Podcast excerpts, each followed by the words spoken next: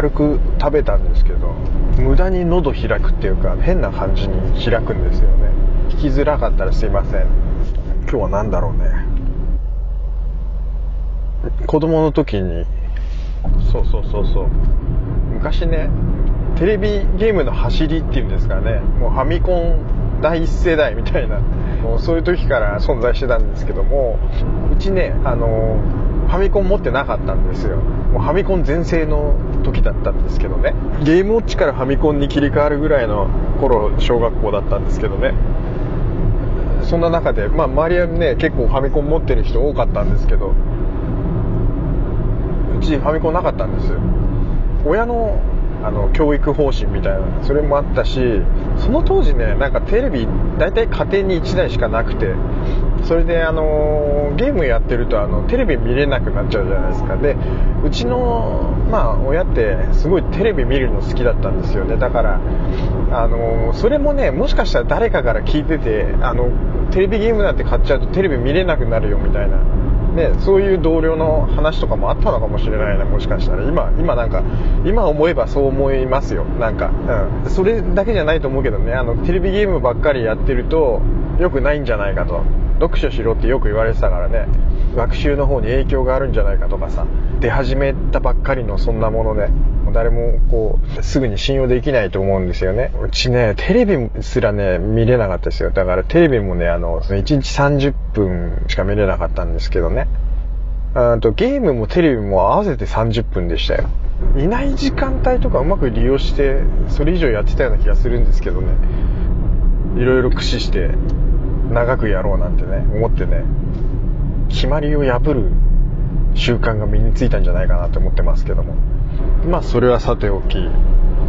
あれ？話しましたっけ？えっとファミコン持ってなかったんですけどあの私家にゲームあってあの MSX っていうパソコンを買ってもらったんですよ。うん。でそのそれはなぜか許してもらったんですけどね。はい。テレビもゲームもあのどちらも合わせて30分しかできなかったんですけども。ファミコンはダメだけどパソコンならいいよっていうことでこの MSX っていうあの家庭用ゲームパソコンみたいな。それもやっぱりテレビにつないであのモニターテレビなんですけどもあキーボードがついててコントローラーついてないんでコントローラー後付けで買ったりするしてねジョイパッドとかねあのジョイスティックとかそういうのを売ってましたね。考えてみたら親戚の家に MSX あったんですよ。でそこの情報であれかなあの MSX だったらいいかみたいな感じになったのかもしれないな。うん。ちょっと上のそのお兄さんねいとこいとこなのかな？いとこじゃないな。多分。あとまたまたいとこのお兄さんがあのいて。でそのお兄さんはその MSX の初期のあのゲームをね結構持っててね。で私もねだからなかなかこうファミコンも買ってくれないし MSX もなかなかそうあの買ったのも遅かったんですけどもそれでもねやっと買ってもらっておもちゃとかねなかなかすぐに買ってもらえなかったんで。お小遣いを貯めてあのゲームソフトをね買いに行くっていうことがあったんですけどね、うん、楽しみにしてたゲームがあってそれがねなんかあの野球のゲームだったんですけどね激ペナって言ったかな？うん激突ペナントレースとかっていうゲームですごい面白いゲーム。多分ね、2を買いに行ったのかな？で、もう1をやってて、すごくこう内容を、友達の家でやって、それであの、なんかチームエディットとかができて、すごい面白かったんで、2が出るとかっていうタイミングで、それを買いに行ったんですよ。お小遣いを握りしめて。もう発売日に多分行ったと思うんだけど、うん、なんかもう売り切れちゃってたんですよね。それで、もうその時に他の店を回るとかね、次回入荷を待つとかね、そういうね、考え方しなかったんですよ、なぜかね。あ、ないってなっちゃって。それで、あの、何を間違えたかね、か買うぞっていう気持ちになりなっちゃってたんで、多分ね。目の前にあった別の平積みになってた、その、ゲームなんですけどね。なんか、ファミリーボクシングとかっていうなんかゲームがあって、ななんでそれにしちゃったのかな。なんか何も間違えたか本当買っちゃったんですよねそれをね。激突ペナントレースが面白くて買いに行ったのに。あの売り切れでなかったから全然見たことも聞いたこともない。しかもなんか野球でもないボクシングのゲーム買っちゃったんですよね。あそれでね家に帰ってやったんですよゲームを。そしたらねクソゲーだったんですよね。あのー、当時ね確かねゲームカトリッジ5000円とか6000円とかしたと思うんですけどね。お小遣いせっかく貯めたお小遣いでね買いたかったゲームじゃなくて全然関係ないその場にあったやつ買ってクソゲーだったっていうね。もうほんとね悲しいっていうかショックっていうかねもうなんか多分ね青ざめながらやってたと思うんですけどね。でもなんかいやこれは面白いんだみたいな思いで結構やり込んだと思うんですけど全然面白くなかったんですけど。あのー、勉強しましたよだから。本当ね、やっぱあれくらいショックな出来事がないとダメなんだなって思いましたよね。自分がこう買いたいと思ってたものをね、あの、買えなかった時のちゃんと対処の仕方っていうのをね、その時に学びましたね。はい。実際に経験してみて分かるっていうこともね、あると思うんですよ。思い出しただけでちょっとブルーになっちゃいましたよ。はい。あの時我慢してとかね、あの別のお店を探して、なんとか手にできてたらまたそれはそれでね違うこう未来があったのかなみたいなねあのそういう思いもあります。なんか失敗多いなって思いますよねこういうことで。あのー、考えが浅いっていうかあのー、ね考えるの好きなくせに考えが浅いっていうかね。あまあここまで聞いてたら大体分かりますよねでも。私の行動ってなんかそのねまあいいんじゃないですか。あの自分の子供がゲーム好きなんですけどね私と同じように。最近なんか新しくクッキングシミュレーターっていうなキッチンで料理を作るゲームがなんかあってなんかそれが欲しい欲しいって言ってインストールしてあげたんですけども。なんかね面白かったですよ。やってるところ後ろで見させてもらったんだけどいろいろ材料とかあったりしてであと道具とかもあったりして。それであの本当にキッチンの中をねあの FPS っていうかなんか自分視点でこうとことこ歩いて材料を置いたりね卵を割って、えっと、ボウルの中に卵を入れてでそれをなんかこう混ぜたりとかね。なんかそういうことができるんですけども。面白かったんですけどね。なんか卵もね殻をパッて割ってそれでボウルに入れた後ね殻をねなんかその辺に投げ捨てたりして。なんか、え？って思ったんだけど。で、そのね、殻がね、床に落ちてたりするんですけど、またそれを拾ってからゴミ箱に入れたりすることもできたりして、すげえ、なんか、細かい、細かいんですよ、結構。なんか設定が。あれでもなんか、あの、いちいちね、なんかほんと一個一個の動作がね、なんか、すっごい、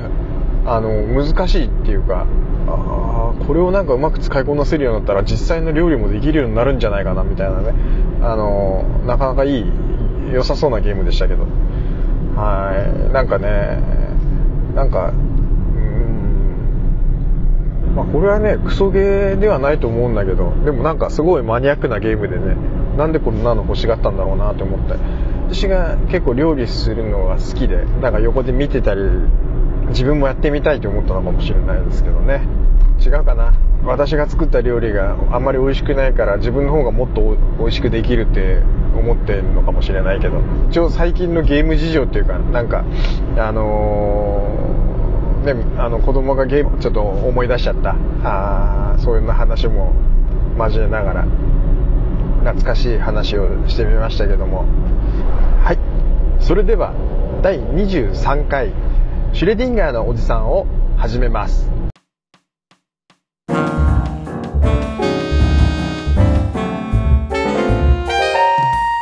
私シュレおじと申しますけども結構なおじさんですよね。もうひどいクオリティのポッドキャストをやってますけども今日のねじゃあ申し上げます。今日のタイトルはででん時はカレーなり。はい。時はカレーなり。カレーですね。金じゃないですよ。カレーなりですよ。この内容をね説明します。はい。えー、まずですねはい一流シェフのカレーを大金を出して食べる。はいあとはですね料理をマスターして好きなようにいつでも安く食べれる状態を作る。はいこちらについて考えましょう。はいまあこんな感じです。今日ね結構簡単な内容でいこうと思ってるんですけども。まあ料理するかしないかということもあるんですよね。一流シェフの作ったすごいこう美味しいカレー美味しいと言われているカレーを大金を出して食べに行くのか。それともあのまあ時間はかかるかもしれないけどまあ自分でね材料を揃えて道具を揃えて練習を積んで、まあ、自分好みのいろんなカレーを訓練してマスターしてそれでいつでも作れるようにするってことですね。まあ、自分で、まあ、材料も用意して作るっていうこともあるんですけども、まあ、比較的その一流シェフが作ったカレーなんていうのはやっぱそれ相応の料金ねかかると思うんですよね一流シェフが作ったカレーをね1食分食べる料金でおそらく自分で作ればなんだ5回ぐらい食べれるのかな。多分それくらいのいやもっと下手したらもっとあるかもしれないですよ。その差はね。材料費とかの計算で言ったらね。まあその自分が作るその時間のあのー、その手間暇っていうところにはちょっとあ時給としてカウントはしないでおきますけども。まあだからあのー、ねそのしかもあとマスターするまでの投資っていうんですかね。失敗した時の材料費とかね。まあいろいろ見えないこうコストはかかってるとは思うんですけども。でももう一度こう習得してしまえばマスターしてしまえばねいつでも自分の好きな味付けでいけると思うんですよね。まあそれでもねカレーが好きだったらやっぱりねあちこち外食して回りたいみたいなのもあるんであ一概にそのね外であの一流シェフとまで言わなくてもねやっぱり名店のカレーの名店のそのね人気のそのカレーを食べに行きたいっていうねあのそういうのは分かるんですよ。私もね。なんならそのまあ通い詰めたこともありますよ。カレー大好きなんで。一時期ねお茶の水のエチオピアっていうなんかあのカレー屋さんがあるんですけどもそこのカレーがすごい好きであのー、しょっちゅう行ってましたけどね、うん、スパイスカレーのその良さっていうのもねその味を覚えたんですけどもえっと、今度はねやっぱそれを自分で作ってみたくなるんですよね。だからちょっとそのいろいろこうなんでしょ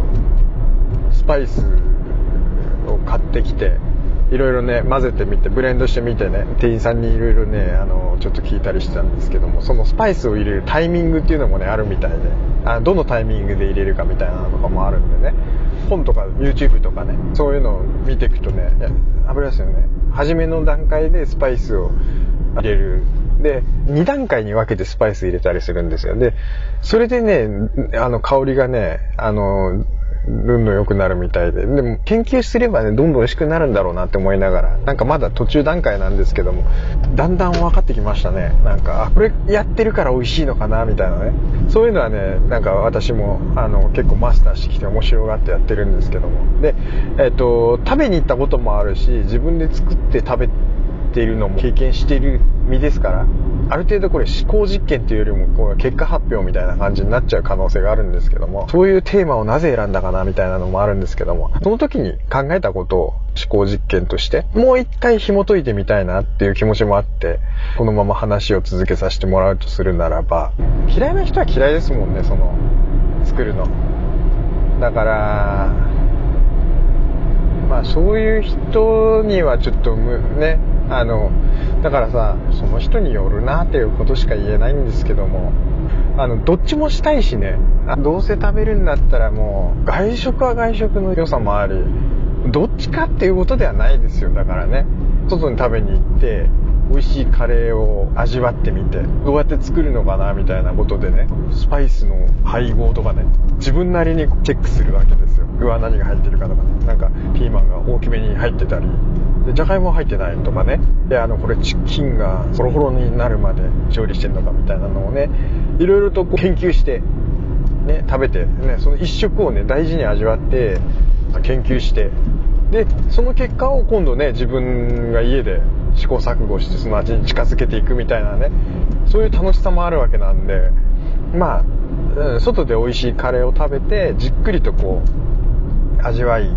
中に何が入っているかっていうことをちょっとこう探ってそれで自分でそのカレーを何度でも作れるようにレシピをね、あのー、修練していくみたいなね作業があると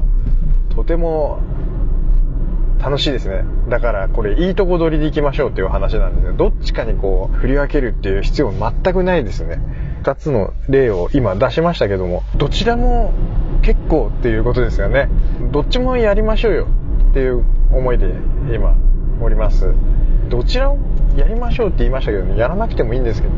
あの、どっちかに絞ってもいいんですけども、まあ、全然これ、だから、こうやって考えることで、何でもいいんだっていうことが分かりました、今日は。あの、好きにしなさいっていうことですよね。なんかちょっと、あどちらかにこう、偏った意見であらねばならぬみたいな不自然な思いも、わだかまりも全くなくなったんで、今日の思考実験は、あの、大成功だったんじゃないかなって思ってますけどもね。はい。いやー、カレー食べたくなってきちゃったな。うん。もう子供もね、カレー大好きなんですよ。だから、研究をするのもいいかなって思いました。カレーカレーを食べにいろいろ巡るのもいいなって今ちょっと思ってます。ちょっと楽しい楽しいな。うん。それをやります。はい。それでは皆様ごきげんよう。さようなら。